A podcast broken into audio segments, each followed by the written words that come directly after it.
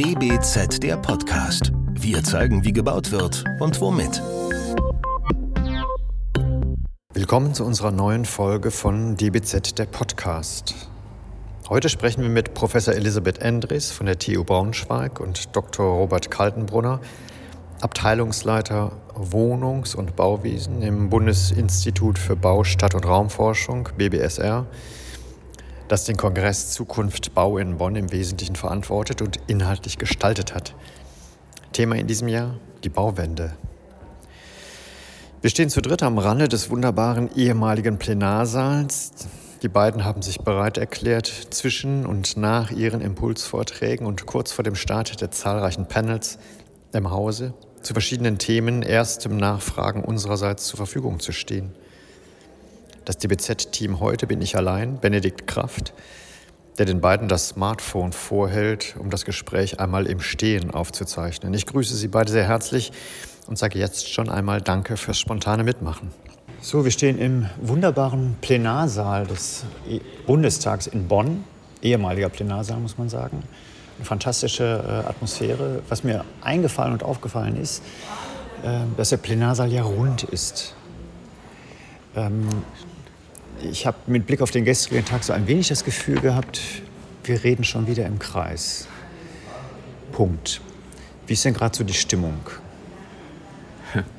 Also erstmal, glaube ich, ist das die Idee von ähm, Benisch gewesen, also ein, als demokratisches Prinzip irgendwie dieses Runde zu begreifen. Und ich, ähm, äh, also zum Teil muss ich zustimmen, dass wir uns im Kreis bewegen, aber ich glaube, die Dinge sind einfach auch schwierig und man muss sich mehrmals kreisend darum bewegen, um sie irgendwann mal in Bewegung zu setzen.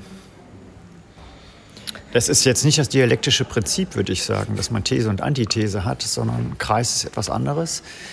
Ähm, es wird immer davor gewarnt oder vielfach kommt die Rückmeldung, man soll nicht schwarz-weiß denken. Ich glaube, wir müssen schwarz-weiß denken, um die Ränder klar zu haben, um uns dann irgendwo hin zu orientieren.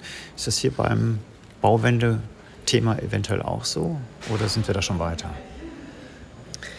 Für mich ist ja auch der Planungsprozess eher was Rundes, also iterativ und nicht in eine Richtung und auch nicht schwarz-weiß. Also ob wir jetzt wirklich so schwarz-weiß werden dürfen und diese Dogma also für mich sind diese Dogmatismen einfach ein Problem zurzeit, weil da auch eine gewisse Gegenhaltung in der Praxis kommt und auch wir dann die Bedürfnisse zum Beispiel von Investoren nicht mit, mitnehmen.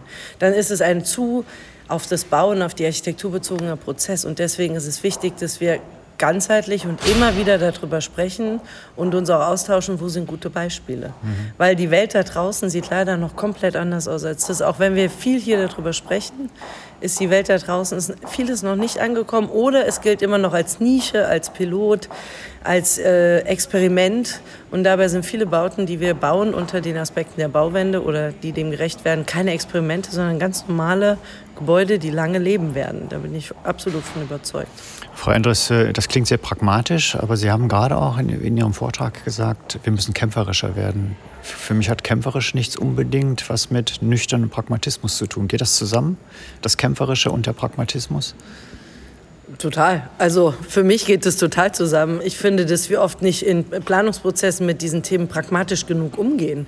Äh, da wird ein, eine Verwissenschaftlichung gemacht von Bauwendethemen, äh, die kein Mensch versteht. Und wenn ein Mensch was nicht versteht, dann will er es nicht haben. Mhm. Oder dann ist eine Ablehnung da. Und ich, das ist für mich der Teufelskreis, in dem wir stecken. Es geht nicht darum, dass wir wieder leben werden wie äh, 1850 oder vor der Industrialisierung. Es geht doch um ein plakatives Aufzeigen, ein pragmatisches Aufzeigen zu zeigen, es sind 20 Tage über 26 Grad in deinem Haus oder Stunden, gar nicht Tage. Ist es in Ordnung oder nicht? So ganz pragmatisch. Und da brauche ich gar nicht viel über Low-Tech, über Philosophie und, und das alles sprechen, sondern was den Menschen betrifft, ist die Frage, ist es für dich in Ordnung oder nicht? Weil wir bräuchten es für die Bauwende. Mhm. Dann kann man sich entscheiden. Und für mich ist viel zu wenig Pragmatismus in der Diskussion. Ich möchte Elisabeth Endres ausdrücklich beipflichten. Also so charmant ich das finde, sozusagen dieses Kämpferische zu betonen und auch die Ränder zu sehen. Ich glaube, wir ahnen, wo diese Ränder sind. Wir müssen einen Umgang damit äh, äh, institutionalisieren und auch deswegen brauchen wir auch eine Pragmatik im Umgang und dass wir auch, auch Probleme oder ähm, äh, Konstellationen so zurechtgemacht werden, dass sie auch lösbar werden. Und wir müssen auch irgendwie sozusagen die Ränder mit einbeziehen Das halte ich für wichtig. Definitiv, das war ja auch ein Thema äh, hier auch des Kongresses, dass wir nicht nur sozusagen planerisch und äh, ingenieursentwicklungstechnisch schauen müssen, sondern dass natürlich auch alle Planer äh, auch sozial und der Gesellschaft gegenüber verantwortliche Menschen sind und da wohl, so wurde es zumindest behauptet, einen sehr großen Einfluss haben oder sehr viel bewegen und bewirken können. Ähm, gestern äh, kam das Thema der Polarisierung in der Gesellschaft. Ähm, wir sind an so einem Punkt, wo die einen sagen, äh, wie äh, Herr Bude gestern meinte, die wählen die Exit-Strategie, die sagen, die ziehen sich sozusagen zurück, weil sie nicht mehr mitkommen. Und die anderen sagen, ja, lass uns weiter diskutieren. Beides wird, glaube ich, dieser drängenden Problematik, das wird schwierig, beide Felder sozusagen jetzt richtig mal in Gang zu bringen. Wie, wie kriegt man das hin? Also das ist vielleicht nochmal an, also, an dem anknüpfen, was... intervenieren darf dabei, ja, das hat Frau äh, Endres, glaube ich, ganz gut angesprochen. Wenn wir das so weiter kultivieren, ist es sozusagen eine existenzielle Frage. Das ist das Gendern oder die Anerkennung, dass es einen Klimawandel gibt oder dessen Leugnung. Und ich, wenn man das sozusagen auf eine pragmatische Ebene bringt und Lösungen herstellt, dann wird dieser ideologische Konflikt vielleicht irgendwie aufgelöst. Und da, ich finde, das Bauen und das Planen kann dazu einen Beitrag leisten. Aber da muss man eine gewisse Behutsamkeit, die aber auch gepaart ist an Einzelpunkten mit einer gewissen kämpferischen Haltung und einen langen Atem mhm. wir dran arbeiten. Wie kriegt man den Pragmatismus so, dass er auch attraktiv ist? Also das heißt ja mal, irgendwas muss sexy sein, damit es sich gut verkaufen kann. Pragmatismus klingt so nach Behörde. Entschuldigen Sie, Herr Karl. Ja, äh, da bin ich durchaus irgendwie selbstkritisch, aber deswegen erwähnen wir, und da glaube ich, haben wir auch eine Linie, also das mit diesen Reallaboren. Wir, also in unserer Gesellschaft, wir, äh, also das hat Nasee mal Versäulung genannt. Wir haben Jahrhunderte daran gearbeitet, uns auf bestimmten Gebieten zu spezialisieren, aber diese Bereiche stehen sich jetzt nun in einer Ausschließlichkeit ähm, äh, gegenüber. Das, also es ist eine große Kulturleistung, dass wir das geschafft haben. In diesen Säulen funktionieren wir gut. Aber wir merken, die meisten Probleme sind jetzt, sagen wir mal, säulenübergreifend. Und dafür haben wir keine Lösungsstrategien, sondern bauen immer noch wieder irgendeinen Flicken an die eine Säule. Und deswegen, glaube ich, müssen wir diese Reallabore kreieren, um zu zeigen, dass es unter bestimmten Bedingungen auch geht und mit viel weniger Regeln und viel mehr Vertrauen sozusagen in die Beteiligten. Und dass man es erfahren kann. Das ist das Wichtige genau, an Reallaboren. Mhm. Diese, diese, kein normaler Bürger kennt sich aus mit Simulationen. Oder, aber wir brauchen sie natürlich als Planer. Aber deswegen muss ich da nicht Stunden drüber reden, sondern ich brauche sie, um dann sagen zu können, wenn ich es bauen würde, ich würde es so machen. Auch eben dieses Treuhänder sein, von in einem Prozess Verantwortung übernehmen, das ist für mich auch so der Konflikt zwischen den Säulen. Man schiebt schon gerne Verantwortung in die andere äh, Säule oder in, auch in der Planungsrunde. Das ist die Aufgabe des Architekten, das ist die Aufgabe der TGA, das ist die Aufgabe der Bauphysik. Aber es geht doch darum, die beste Lösung gesamt zu schaffen. Und da haben wir uns sehr separiert in die einzelnen Disziplinen. Und so kommt man nicht weiter. Und die Reallabore können eben zeigen, auch mit anderen Verantwortungsthemen, also auch Verantwortungsübernahme, dass das funktioniert. Und wenn wir das nicht zeigen, dann werden wir es nie machen. Auf dem Papier sieht das immer schön aus, aber die Wirklichkeit, die, die müssen Menschen spüren. Da bin ich absolut von überzeugt. Bei dem Thema der Reallabore, die Sie, Frau Endres, ja auch gerade sozusagen angezeigt haben, als ja auch eins Ihrer Projekte ist, ist mir gleich aufgefallen, warum machen wir die eigentlich noch? Sie haben es jetzt auch, glaube ich, so ein bisschen mir gegenüber beantwortet, wenn doch das, was dabei rauskommt, schon längst bekannt ist würde ich mal behaupten, oder? Also dass man partizipativ zeigen, baut, dass man zeigen kann, weil man es nachweisen ab, kann. Aber wem also zeigt man es dann? Äh, die Reallabore funktionieren doch auch wieder nur in der, sage ich mal, in der Planerblase. Da sind natürlich dann die Jungen mit dabei möglicherweise, aber die Bauherren, die wir ansprechen wollen, die sind da nicht mit dabei. Und ich glaube, selbst für die ist das der Begriff des Labors und ein Reallabor, was ist denn das eigentlich, ein Reallabor? Das werden die schon nicht verstehen. Haben wir schon, das haben wir schon auch diskutiert in den Zukunftswerkstätten beim Bauen von morgen. Und Reallabor kann auch in einem ganz normalen Planungsprozess eine Komponente sein, die man real einmal anders umsetzt. Das muss nicht immer, also es muss auch aus diesem Pavillon glaube ich, Maßstab raus. Der ist für eine Universität gut, äh, äh, der Maßstab, aber das muss viel mehr durchgezogen werden in den äh, Projekten. Und dafür brauchen wir eben, und das auch um Material wieder zu verwenden. Das ist auch schon ein Reallabor für mhm. mich. Ein Material wieder zu verwenden, das nicht einer Norm entspricht, sondern das vielleicht in der Materialprüfanstalt und nach fünf Jahren zugelassen ist. Da müssen wir schneller werden, damit wir auch solche Dinge, dass das die normale Planung durchzieht. Also, dass wir in normaler Planung Nicht nur nach den anerkannten Regeln der Technik planen, sondern eben auch andere Wege gehen. Und das ist genauso ein Reallabor, wie wenn ich jetzt die Lehmwände sehe, bei mir am Institut zum Beispiel, oder die Redpocke auf Sylt, die wir mit Studierenden gebaut haben, ist auch Designbild. Aber es geht doch wirklich darum, zu sagen, was, und das muss man relativ früh festlegen, und deswegen Phase 0, und das muss man ordentlich evaluieren, deswegen Phase 11 oder 10 und 11. Das ist, das ist der, ja, wir machen ganz viel, und dann gehen wir raus und dann ruft hoffentlich niemand an und dann haben wir das auch wieder verloren, das Wissen. Also dieses immer wieder neu generieren von Dingen, die es eh schon gibt, äh, das ist schon ein bisschen mühsam im Bauen, muss man sagen. Da brauchen wir mehr Kontrollwerkzeuge und auch Auswertung. Und ähm, so ein Labor kann auch dazu dienen, dass man die Sachen popularisiert oder an den Mann bringt. Also wie gestern das Beispiel dieses Bilker Bunkers, den ich, das Beispiel kannte ich nicht, das hat mich aber begeistert sozusagen. Und das sozusagen. Äh, das so Umbauprojekt in Düsseldorf, ich würde mal sagen. Genau. genau, das Umbauprojekt in Düsseldorf, zusammen mit seinen Gegebenheiten. Und das ist dann auch eine Art Erweckungserlebnis. So, äh, sozusagen, so wird sich das auch weiterentwickeln. Und ich finde auch, dass die Gunst der Umstände dort auch benutzt wird, äh, sozusagen, weil man ähm, ja, den gesunden Menschenverstand legt dann schon nahe, dass äh, auf so einem Bunker der Bau von äh, Wohnungen unproblematisch mhm. ist und dass man irgendwie so sehr viel weniger Prüfstatik oder so braucht.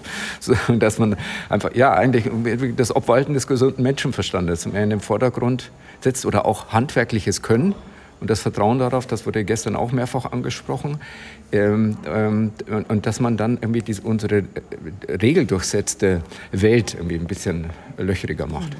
Nun wird die Bauwende äh, tatsächlich ja von Experten besprochen, die alle mit dem Bauen zusammenhängen, auch ich würde mal sagen auch ökonomisch zusammenhängen. Dann wird man ja an dem Ast, auf dem man sitzt, nicht so gerne selber dran rumsägen. Der Ast ist zwar schon morsch, aber ähm, man muss eigentlich auch sägen. Aber behindert das vielleicht auch? Und wer könnte, klar, es wird interdisziplinär an diesem Thema gearbeitet, mehr oder weniger, ähm, aus unterschiedlichen Richtungen auch drauf geguckt, aber wie kriegt man das sozusagen anders hin. Also man kennt es ja Berufsstände, da hackt eine Krähe der anderen kein Auge aus, alle wollen friedlich miteinander leben, alle wollen ihre Geschäfte weitermachen, was man ja auch verstehen kann. Wie, wie kriegt man denn da den Break hin? Also auf Regierungsseite finde ich schon äh, essentiell, dass wir Bauen und Wirtschaft und Energie ähm, und Umwelt mehr zusammendenken. Also das sind für mich äh, nicht die optimalen Zustände, wie das gerade äh, zusammen fungiert. Das Bauen ist das Bauen. Ich sage das jetzt mal ganz plakativ. Äh, das Bauministerium kümmert sich um HT- und das Wirtschaftsministerium kümmert sich dann um Coupé. So kommen wir nicht weiter. Mhm. Also da muss auch eine gewisse Verzahnung auch der Sektorkopplung hin, damit wir auch den Bestand äh, nicht, also damit wir da auch flächendeckender werden, muss die Energie dort mitgedacht werden und muss der Drive, der auf der Bauwende liegt, und wir haben relativ viel erreicht im Bauen, der muss jetzt auch aus der Energiewirtschaft nachziehen, äh, in gleichem Maße. Wir mir ist der Druck auf, äh, auf die ganzen Energieversorgungen äh, in Städten etc. pp. auf unsere Netze nicht hoch genug. Oder auch die Frage, wie wir Strompreisänderungen dazu animieren, Häuser in den Smart Grid äh, unserer Gesellschaft einzubeziehen.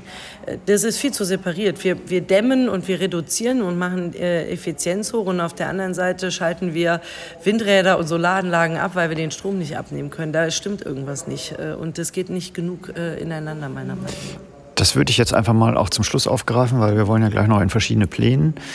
Es fiel das Stichwort der Effizienz.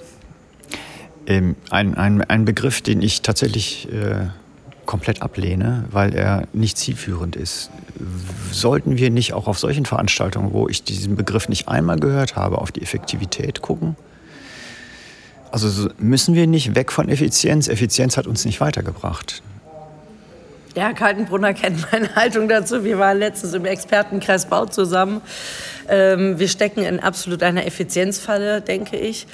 Es gibt aber auch, und das muss man schon sagen, es gibt sehr einfache Möglichkeiten, die Effizienz äh, aber auf einem angemessenen Maß nach oben zu bringen in Gebäuden, um jetzt nicht die Energien ganz nach, nach außen zu werfen, sondern äh, eben mit, äh, mit ganz gezielten Maßnahmen. Aber was wir machen, ist, wir, wir kämpfen um die letzte Kilowattstunde. Und den Kampf verlieren wir. Den verlieren wir vor allem dann, wenn wir anfangen, Technik einzubauen, um Energie zu sparen in der Breite. Das kann sein, dass jemand sehr gut mit seinem Gebäude umgehen kann, auch mit Lüftungsanlagen und so. Wärmerückgewinnung, das will ich gar nicht sagen, das sind Einzelpersonen. Ähm, aber die breite Masse und die Wartung und die Instandhaltung von Technik zum Energiesparen, das werden wir nicht schaffen. Florian Nagler hat es ja mal gesagt, er würde dieses äh, mehrfach ausgezeichnete Gymnasium, was ein hochtechnisiertes Gebäude ist, nie wieder machen äh, weil er einfach eingesehen hat, dass das ein falscher Weg ist. Aber vielleicht nochmal, wer kümmert sich denn um die Effekte? Also alle kümmern sich um Effizienz, aber die Effizienz in der Summe äh, ist im Effekt immer noch negativ.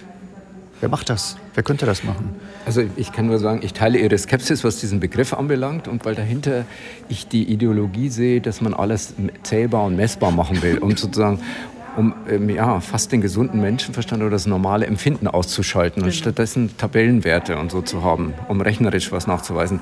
Das ist ein Denken, das äh, kommt aus der Ökonomie und das hat in der Politik grasiert das auch. Aber ich stimme Ihnen zu, man muss das dann irgendwie ein Stück weit konterkarieren, aber das ist dann auch äh, eine Frage äh, der Beteiligung äh, vieler. Mhm. Und ein Scheitern. Vielleicht ist es auch, weil wir haben äh, ja seit 77 die Gesetze und da waren sie aus einem anderen politischen Hintergrund und dann 95 gingen sie in die Richtung Energieeffizienz und da waren sie auch richtig und wichtig mit Novellierung 97 an NF. Aber vielleicht muss man dann auch irgendwann mal sagen, wir haben viel erreicht und, und vielleicht das auch noch mal reflektieren und das fällt natürlich jedem schwer, ja. zu sagen, etwas aufzugeben, das eine Zeit lang auch wirklich viel wir haben damit sehr viel erreicht, aber ich, wir hätten auch vor, vor, geraumer Zeit aufhören müssen, über Effizienz zu sprechen und sagen, da sind wir jetzt an dem Punkt angekommen, wo ja. man noch baubar effizient bauen kann. Also so. wir müssten Sachen einfach jetzt mal auf Null stellen und neu überlegen und einfach wieder anfangen, statt sozusagen das, was schon da ist, noch komplizierter. Und das ist sozusagen das, was ich vorhin mit dieser Versäulung meinte. Ich glaube, auf Nullstellen, äh, Stunde Null, äh, wie auch immer, äh, das kriegen wir nie hin, weil wir leben immer mit dem, was wir in der Vergangenheit gemacht haben. Vielleicht ganz zum Schluss noch, ich, im Hintergrund geht es ja schon los. Was wünschen Sie, was erwarten Sie noch von dem heutigen Tag? Also unterschwellig nehme ich wahr, wir reden jetzt das zweite Mal hier explizit über die Bauwende, aber das beim, beim letzten Mal vor zwei Jahren das vielfach noch eher ein Lippenbekenntnis war und dass dieses Mal sehr viel mehr an intrinsischer Kraft und auch Überzeugung bei den Beteiligten glaube ich zu spüren. Das ist nichts Messbares, aber mhm. ich glaube, dass es in der Breite sehr viel mehr ankommt und da erwarte ich auch, dass viel passiert und dass auch die jüngere Generation dafür irgendwie brennt die wir jetzt hier nicht so direkt live erlebt haben, aber Frau Endres, für die Sie vielleicht auch sprechen können, weil Sie den direkten Kontakt haben und ja auch noch ein paar Jahre jünger sind als ich. Ja, was erhoffen wir? Aus meiner Sicht ist es eine ganz andere Stimmung als vor zwei Jahren und auch vor vier Jahren, als wir hier standen, weil es wird ein schwieriges Jahr auf die Bauwirtschaft zukommen. Ähm, und äh, äh, manchmal braucht es den Mangel und braucht es auch die Bodenberührung. Das ist wie beim Fliegen. Wenn man immer fliegt ohne Turbulenzen, dann wird man sich vielleicht dem nicht mehr so bewusst, ähm, dass man da auch äh, ein Risiko eingeht oder was das auch heißt, Verantwortung zu übernehmen. Und wir sind da vor einem, ich glaube, wir sind ein bisschen vor Turbulenzen, stehen wir gerade. Und deswegen ist auch die Stimmung so. Und alleine dieses Austauschen unter diesem Vorzeichen, das finde ich sehr gut. Und das spürt man hier. Und die Diskussionen sind, werden, finde ich, nicht eben im Lippenbekenntnis geführt, sondern wirklich aus Interesse, weil, es, äh, weil wir alle verstehen, in Hochschulen, aber auch in Büros, dass da, irgend, dass da gerade wirklich eine, eine Wucht auf uns zu äh, rollt, vor der wir auch etwas noch hilflos stehen. Mhm. Das war DBZ, der Podcast. Die DBZ berichtet für und mit Architekten und Architektinnen und Bauingenieurinnen und Bauingenieuren praxisnah und nutzt dafür vielfältige Medienkanäle wie diesen Podcast. Entwickelt wird der Podcast von der gesamten DBZ-Redaktion. Wenn ihr unsere Arbeit unterstützen möchtet, könnt ihr das am besten, indem ihr unser DBZ-Magazin abonniert und unserem Podcast fünf Sterne verleiht. Der DBZ-Podcast wird von unserem Tonmeister Lynn Meisenberg abgemischt. Mehr Informationen dazu auf dbz.de.